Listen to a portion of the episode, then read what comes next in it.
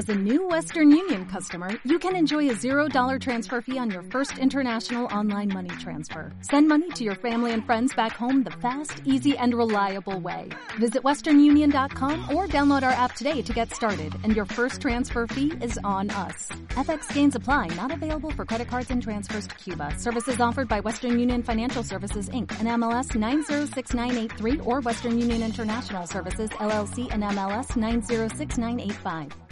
Sneaker culture is pop culture. Hola mis niños, bienvenidos a el podcast de Sneaker Open. Esta semana tengo un invitado muy especial, es un queridísimo amigo. Me encanta hacer el podcast porque todas las personas que vienen son muy buenos amigos míos. Él es Saúl Ramos, él fue director creativo de la NBA en México, es uno de los creativos más solicitados en este país. Él es de origen venezolano y hoy vamos a estar conversando con él sobre todo lo que involucra a nivel publicitario, de marketing y sobre todo de creatividad con la NBA. Con esta creciente eh, expectación y ganas de ver juegos de la NBA en México y que también esta marca ha estado creciendo de una manera impresionante. Así es que quédense aquí en el podcast de Sneaker Open. Sneaker culture is pop culture. Pues aquí me encuentro con mi querido amigo Saúl Ramos, como les dije al principio es de origen venezolano, él ya tiene muchos años viviendo aquí en nuestro país, con mucho cariño eh, se ha quedado y ha formado aquí una muy bella familia. Eh, él es una persona que conozco hace muchos años, eh, lo conocí trabajando en MySpace, después tuvimos la fortuna de trabajar juntos en, en Vice varios años. Después él tomó un camino mucho más pegado a la creatividad y bueno, ahí fue cuando eh, tuvo la oportunidad de trabajar eh, con la NBA en México. Bienvenido, mi querido Pana. Gracias, Pana, ¿cómo estás? Qué, qué honor estar contigo, el hombre del corte de pelo más fresco de los medios digitales de México. No, gracias a ti por venir. Eh, me encanta que estés aquí, además de que eres una persona con una trayectoria impresionante en cuanto a temas creativos. Gracias. Eh, te considero uno de mis mejores amigos y una persona que sabe mucho de la NBA. Lo mismo digo, somos amigos muy queridos.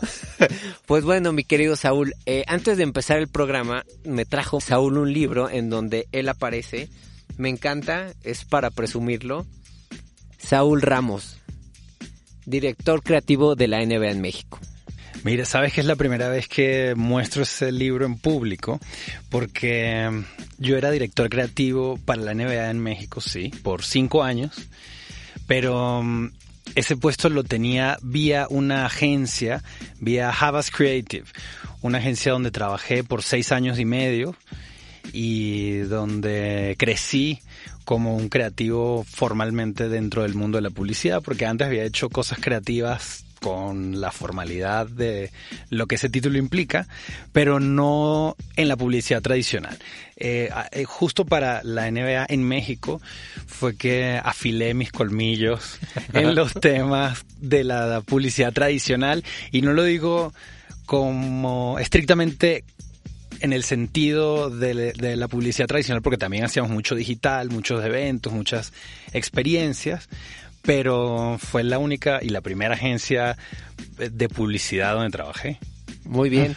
Y aparte entraste con una marca que estaba retomando mucho su tema marquetero en México, porque yo recuerdo que cuando fue toda la época obviamente de Jordan, pues tomó mucha, mucho impulso la liga aquí en México, después cayó un poquito, regresó con Kobe Bryant y ha tenido un poco sus altibajos, pero creo que a nivel publicitario y de marketing en los últimos años es cuando hemos visto mucho más empuje por parte de la liga. Fíjate que la historia que nosotros manejamos gracias al contacto que teníamos con la liga y la, las investigaciones que hicimos en esos años de trabajo, nos dijeron que a finales de los 90, principios de los 2000, cuando la NBA dejó de transmitirse en televisión abierta uh -huh. y dejó de transmitirse en vivo, eh, cayó mucho de la gracia del público mexicano. Y con el regreso de los juegos en México y específicamente de los juegos de temporada regular es que empezó a retomar esa fuerza. Y esto tiene que ver directamente con Adam Silver. Adam Silver tenía la misión cuando entró de internacionalizar la liga y tenía un foco muy fuerte, tiene todavía un foco muy fuerte en el público mexicano, en el mercado mexicano. Eh, como seguramente sabes, la NBA es muy exitosa en China, donde tiene cerca de 300 millones de fans. Tiene más fans en China que gente en Estados Unidos. wow. Entonces, con esa visión, ellos están buscando conquistar los mercados internacionales. Ya trabajan en, en México, trabajan en Londres también, hacen juegos de temporada regular cada año en Londres. Y este año me parece que van a ser el primero en París. Así es. Entonces, fíjate cómo la estrategia de conquista mundial de Adam Silver sigue avanzando eh, desde los frentes internacionales, ¿no?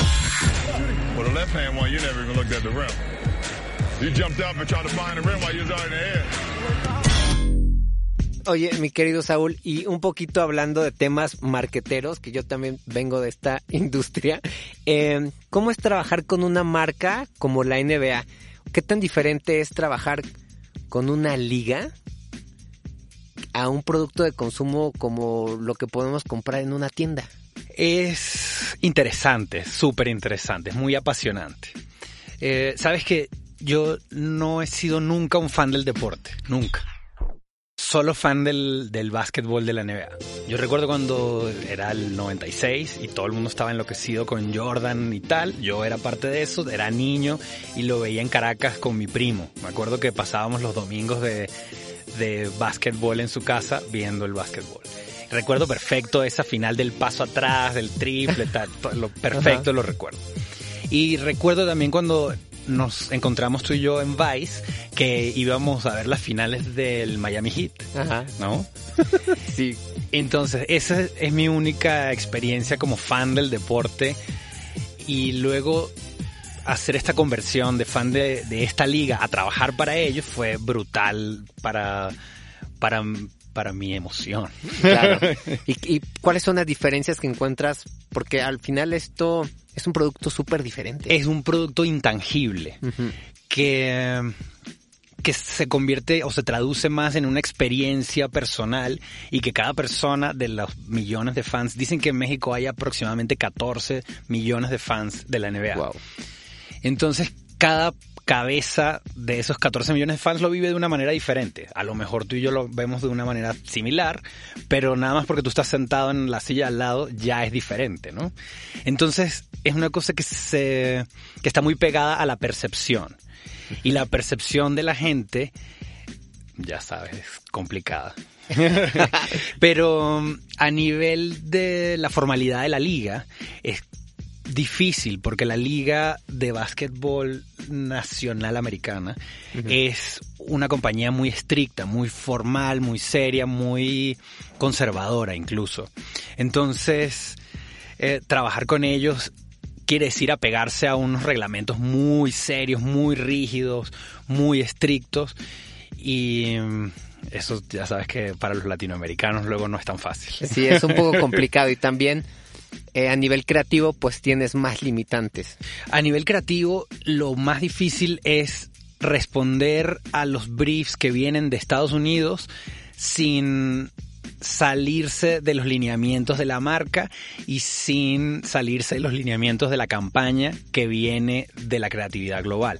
Claro. Ellos son unas personas de nuevo muy rígidas, muy estrictas, con unos estudios de marketing brutales y con unos estudios de, de los passion points de los fans del básquetbol que son muy profundos. Entonces, eso choca mucho con la creatividad y el sabor latino. Me imagino, me imagino.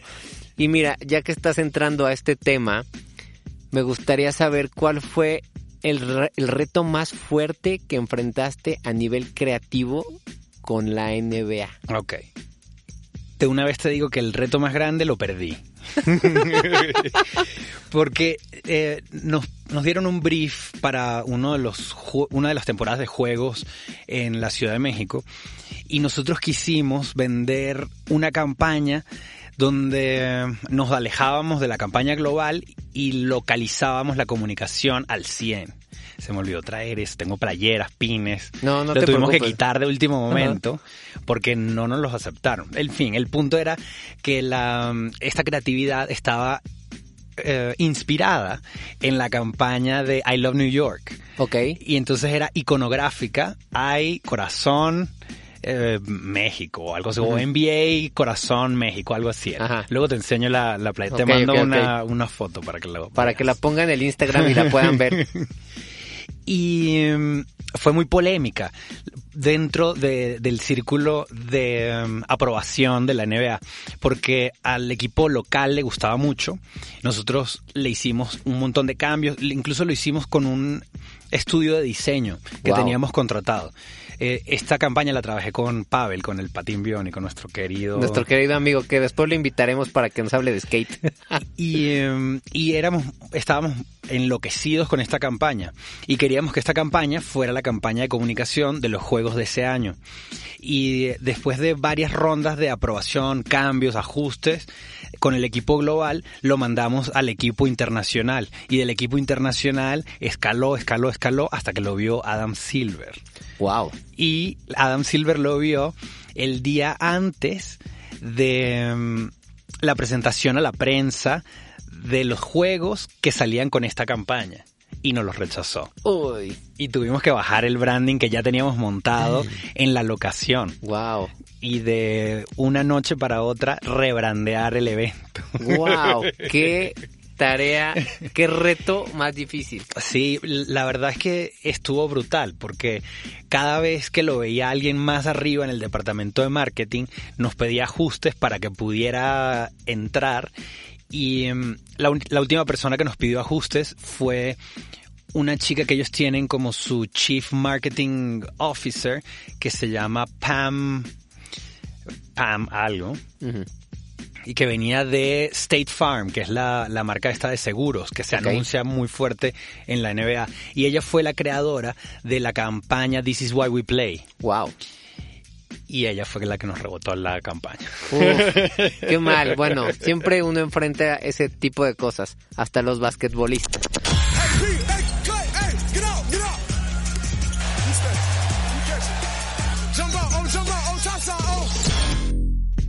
Bueno, ya que trajiste muchos recuerdos de la de la NBA, trajo trae el boleto del All Star, otro boleto del All Star. Eh, estos de Toronto son de la primera vez que el All Star fue fuera de Estados Unidos.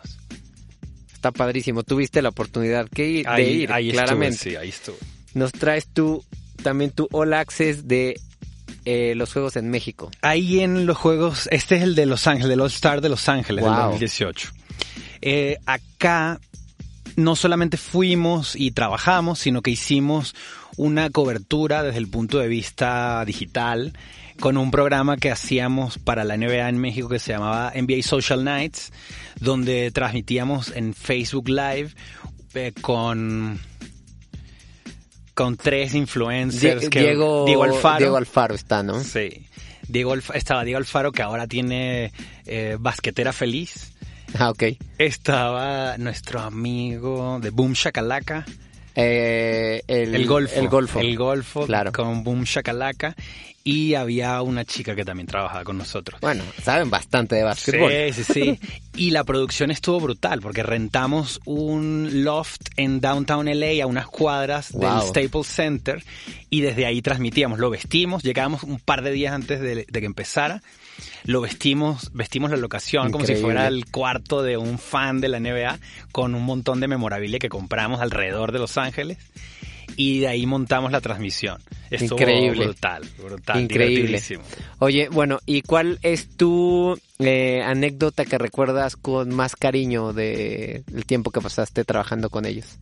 Eh, en Toronto me tocó sentarme hasta arriba en el estadio el sábado, el día de la competencia de clavadas.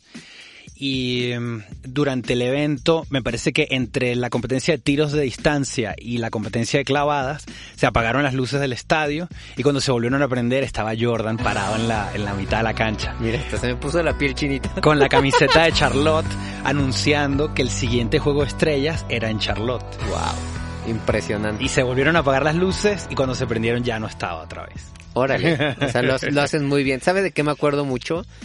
Eh, obviamente me- nos vimos muchas veces en los juegos de aquí de México, yo obviamente como aficionado, tú trabajando, pero me acuerdo que cuando, cuando yo me acercaba a saludarte, era muy rápido porque siempre andabas a 2000, o sea, te, te veía como de- con demasiada presión.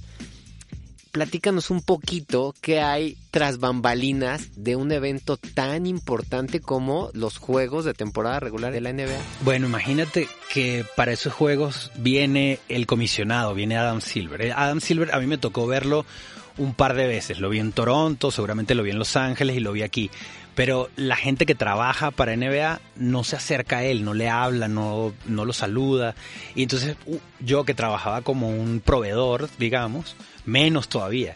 Y alguna vez me tocó cruzármelo en un pasillo y iba con la persona que era mi contacto del departamento de contenidos, porque yo hacía muchos contenidos con ellos. Eh, esta persona trabaja, trabaja hace 25 años en la NBA, es un gringo de Brooklyn que trabaja en la oficina esta que es un centro de información y de contenidos que tiene todo un edificio donde tienen todos los archivos de todos los juegos. Wow. Entonces esta persona me paró así en seco porque venía Adam Silver, me pegó contra la pared y tuvimos que esperar que pasara para seguir caminando y viene caminando con guaruras. Wow. Entonces imagínate el nivel de tensión que tiene toda esta gente que trabaja para él, para la liga, cuando él está cerca. Y súmale a eso que a los juegos de temporada regular viaja toda la gente de los dos equipos, viaja toda la gente de todos los departamentos involucrados en traer a los equipos, viaja la gente de Basketball Operations, viaja la gente de marketing, la gente de marketing global, la gente de marketing regional, es una cosa gigante y de mucha presión y que ellos pasan un año entero planeando, trabajando, puliendo, ¿no? Entonces es sin duda una cosa muy estresante. Tanto así que eh, el, eh, el código de, vestimenta que tienen los jugadores se traduce para la gente que trabaja en la NBA también. Entonces yo usaba traje Me cuando acuerdo. iba a, a trabajar para la NBA en estos juegos, usaba traje, que es una cosa que es muy rara Claro. de, de entender si no tienes un poco de background del tema del código de vestimenta, ¿no? Pero iba en traje. You go rush and let him go here. Come on, hey. Get in! Si fueras a contratar a alguien en tu equipo para hacer publicidad para la NBA, ¿qué buscarías en esa persona? Lo primero que buscaría es que supiera de básquet y que supiera de la NBA y que lo tuviera fresco. No que sea una persona que diga, ah, lo veía en los 90. Que lo tuviera fresco, que sí tuviera un seguimiento actual de la liga. Porque hace una gran diferencia el tipo de ideas que puedes tener para proponerle a esta liga que tiene un nivel increíble y súper alto de, de calidad en su comunicación y en sus entregables que si, que si dice, ah, sí, sé que el básquet es tirar una bola y ¿por qué no hacemos? Este era un clásico, cada vez que me tocaba trabajar con alguien nuevo. ¿Qué tal si hacemos que la campaña sea, el básquetbol está en todas partes, y entonces vemos a alguien que arruga una bolita de papel y la tira a la basura? La NBA no es eso, ¿no? La NBA Claro. no es ni siquiera básquetbol, dicen ellos mismos. Wow. La NBA es una liga de alto rendimiento donde además de haber toda una cosa de básquetbol y deporte, hay un lifestyle asociado, ¿no? Es una cosa de millones y millones de dólares. Entonces, es un poco como decir que vas a ponerte unos guaraches que compras en el mercado y les vas a poner un swoosh y dices que son Nike. No, no va por ahí. Claro. O sea, no tiene nada que ver con eso. No lo puedes anunciar jamás en la vida arrugando una bolita de papel y tirándola a la basura y decir, no, es que el básquet está en todas partes. Es una cosa que ellos radicalmente rechazan, ¿no? Claro, es súper es súper importante saber todo este tipo de cosas porque a veces cuando no estás tan involucrado con un cliente como este, pues es muy sencillo decir, ah, hagamos la bolita de papel y la tiro. Y ese, de nuevo, es una idea que escuché 25 veces cuando empezaba a trabajar con gente nueva. Así, ah, vamos a reunir a los creativos de la agencia y vamos a, a pelotear para sumarle ideas Claro. a la campaña de la NBA. Eso me lo dijeron 10 veces por lo Sí. menos. Y sucede con todos los clientes, ¿no? Ya tienen muy establecidos cuál es su línea de comunicación, qué, to qué sí tocan, qué pueden hablar, qué no, Totalmente. cuáles son sus pilares. La, la NBA al final es una marca, Eh, como cualquiera. totalmente, totalmente. Oye, Saúl, y otra pregunta.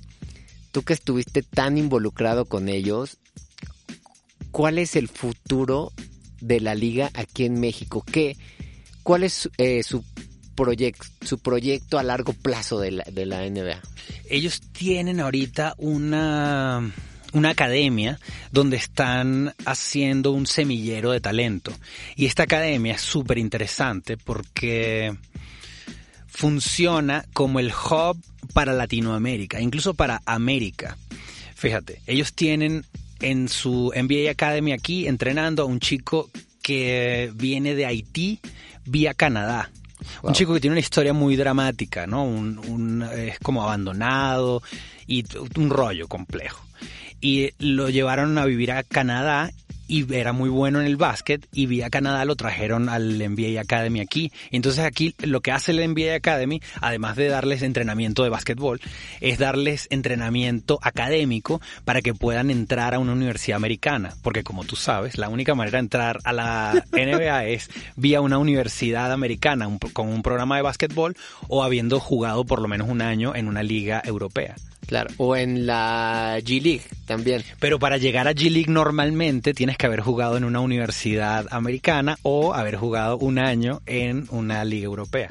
Wow, está impresionante. Y bueno, la noticia de este año, un poquito para ya ir cerrando eh, la conversación, fue que el equipo de la Ciudad de México, los capitanes, ya va a tener próximamente un equipo en G-League. Así es que en México vamos a poder ver un poquito más. Es interesante el G-League. Yo una vez fui a um, Las Vegas, al Summer League, que es una mezcla entre el G-League y los equipos, pero formados por la gente que solamente tiene un año o dos años en la liga grande.